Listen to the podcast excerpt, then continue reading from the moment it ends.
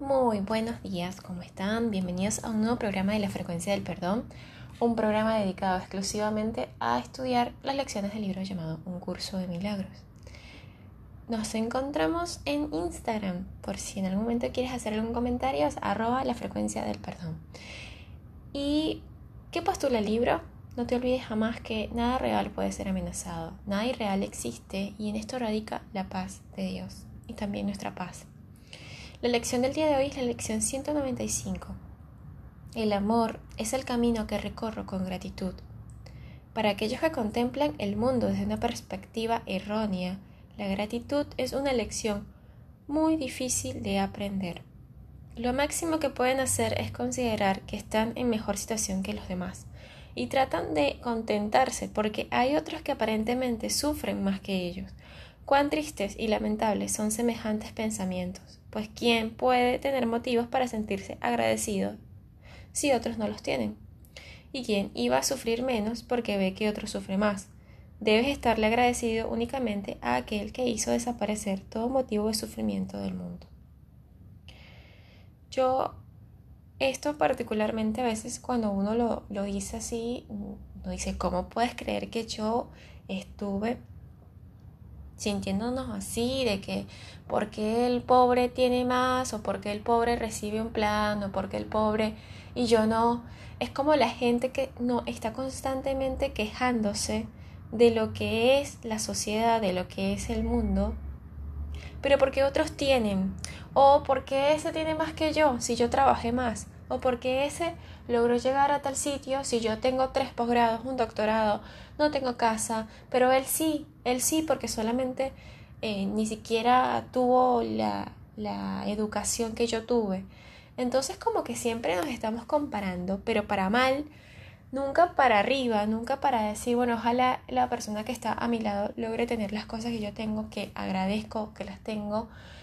Esto lo estoy hablando desde un nivel muy espiritual muy material, perdón, porque apenas leo el primer, primer párrafo y, creo que hay que bajarlo a tierra, porque esta, esta actitud es constante, la, la, podemos visualizar en todo el mundo, eh, esa queja, esa insatisfacción de que lo que donde yo estoy no es donde quisiera estar y de que hay gente que está en un lugar donde yo quisiera estar y hay gente que está peor que yo y eso me da una alegría, eso me hace sentir bien.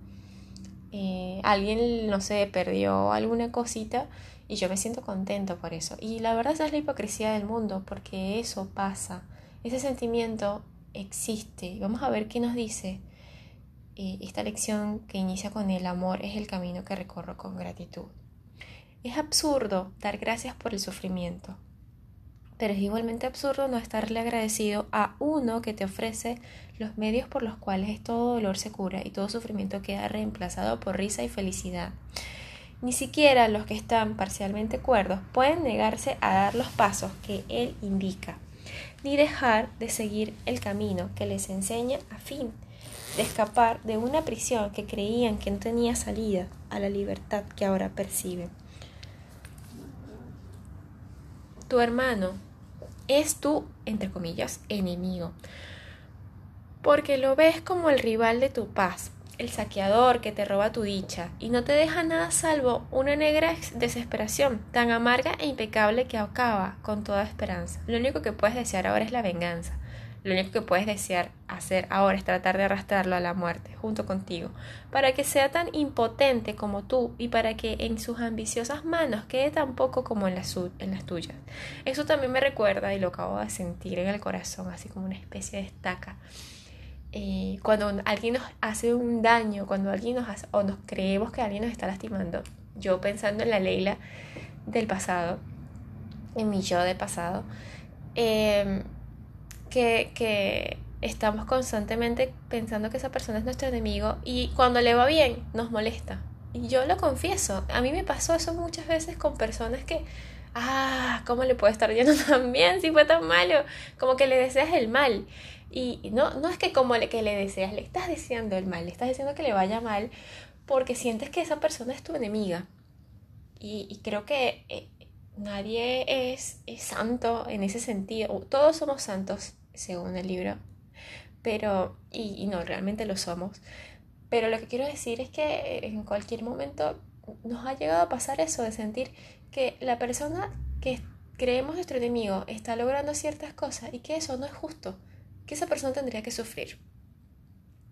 Entonces, dice así el libro, no le das gracias a Dios porque tu hermano esté más esclavizado que tú, ni tampoco podrías en tu sano juicio enfadarte si al parecer, si él parece ser más libre que tú.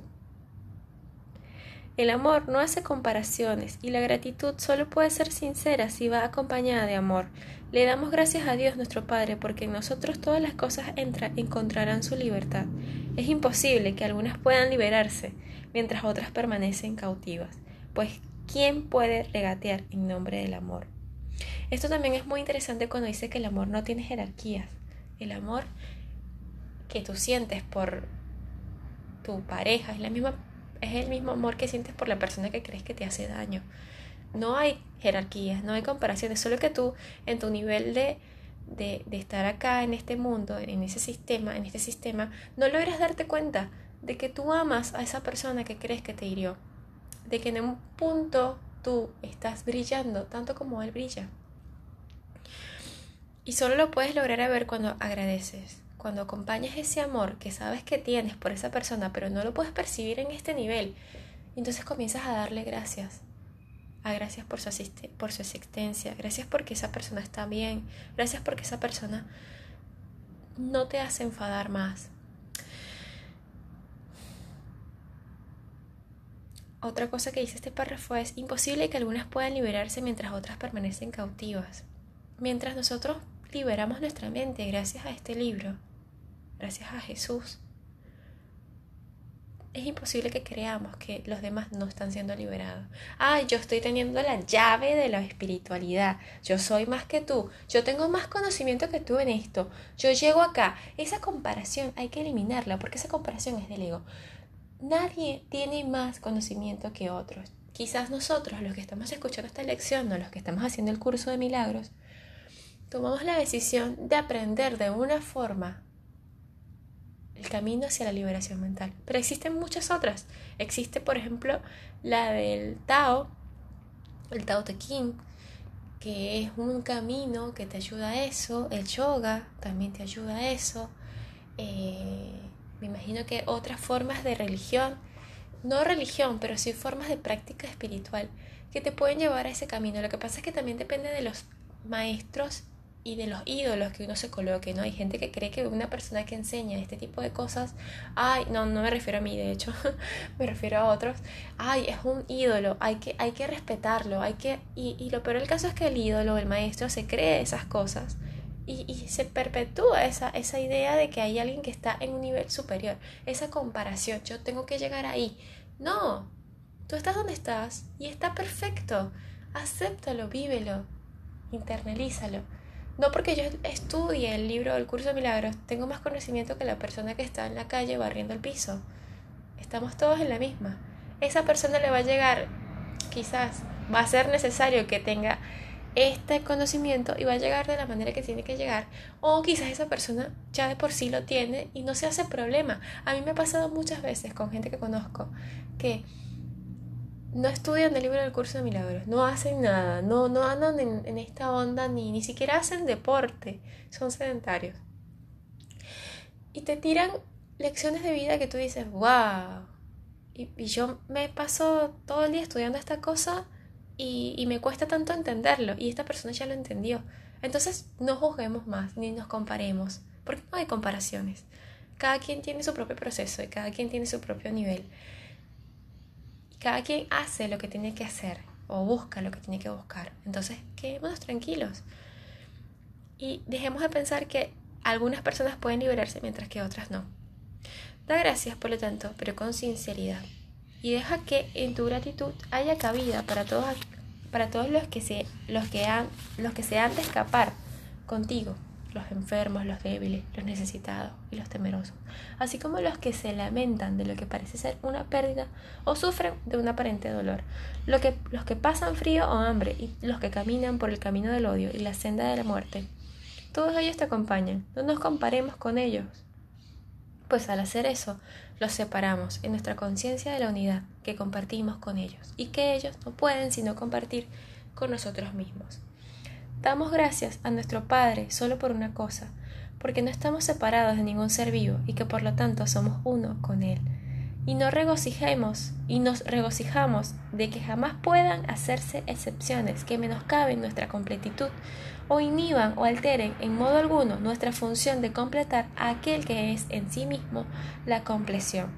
Damos gracias por todos los seres vivos, pues de otra manera no estaríamos dando gracias en absoluto y estaríamos dejando de reconocer los dones que Dios nos ha dado.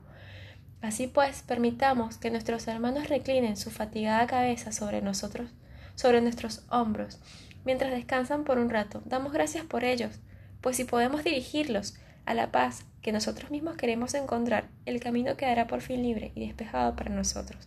Una puerta ancestral vuelve a girar libremente, una palabra, hace tiempo olvidada, resuena de nuevo en nuestra memoria y cobra mayor claridad al estar dispuestos a volver a escuchar.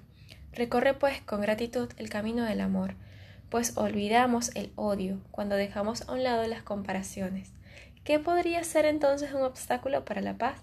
El temor a Dios por fin es obliterado y perdonamos sin hacer comparaciones, y así no podemos elegir pasar por alto solo ciertas cosas, mientras retenemos bajo llave otras que consideramos pecados. Cuando tu perdón sea total, tu gratitud lo será también pues te darás cuenta de que todas las cosas que se han ganado el derecho de ser amadas por ser amorosas, incluido tu propio ser. Hoy aprendemos a pensar con gratitud en vez de con ira, malicia y venganza. Se nos ha dado todo. Si nos negamos a reconocer esto, no tenemos el derecho de sentirnos amargados o percibirnos como que estamos en un lugar donde se nos persigue despiadadamente y se nos hostiga sin cesar, o donde se nos atropella sin la menor consideración por nosotros o por nuestro futuro. La gratitud se convierte en el único pensamiento con el que sustituimos estas percepciones descabelladas. Dios ha cuidado a nosotros y nos llama su Hijo. ¿Puede haber algo más grande que eso? Nuestra gratitud allanará el camino que nos conduce a Él y acortará la duración de nuestro aprendizaje mucho más de lo que nunca podría haber soñado. La gratitud y el amor van de la mano y allí donde uno de ellos se encuentra, el otro no puede sino estar también pues la gratitud no es sino un aspecto del amor que es la fuente de toda la creación. Dios te da, las gracias a ti, su Hijo, por ser lo que eres, su propia compleción y la fuente del amor junto con Él. Tu gratitud hacia Él es la misma que la suya hacia ti, pues el amor no puede recorrer ningún camino que no sea el de la gratitud, y ese es el camino que recorremos los que encaminamos, los que nos encaminamos hacia Dios. hoy día solemos hacer eso de compararnos constantemente en todos los niveles. Y lo que nos dice esta lección es que no lo hagamos más porque todos estamos al lado de Dios. Todos somos uno con Él. No importa si tú crees, tú estás percibiendo una idea, una realidad, y crees que esa persona está ahí y resulta que no.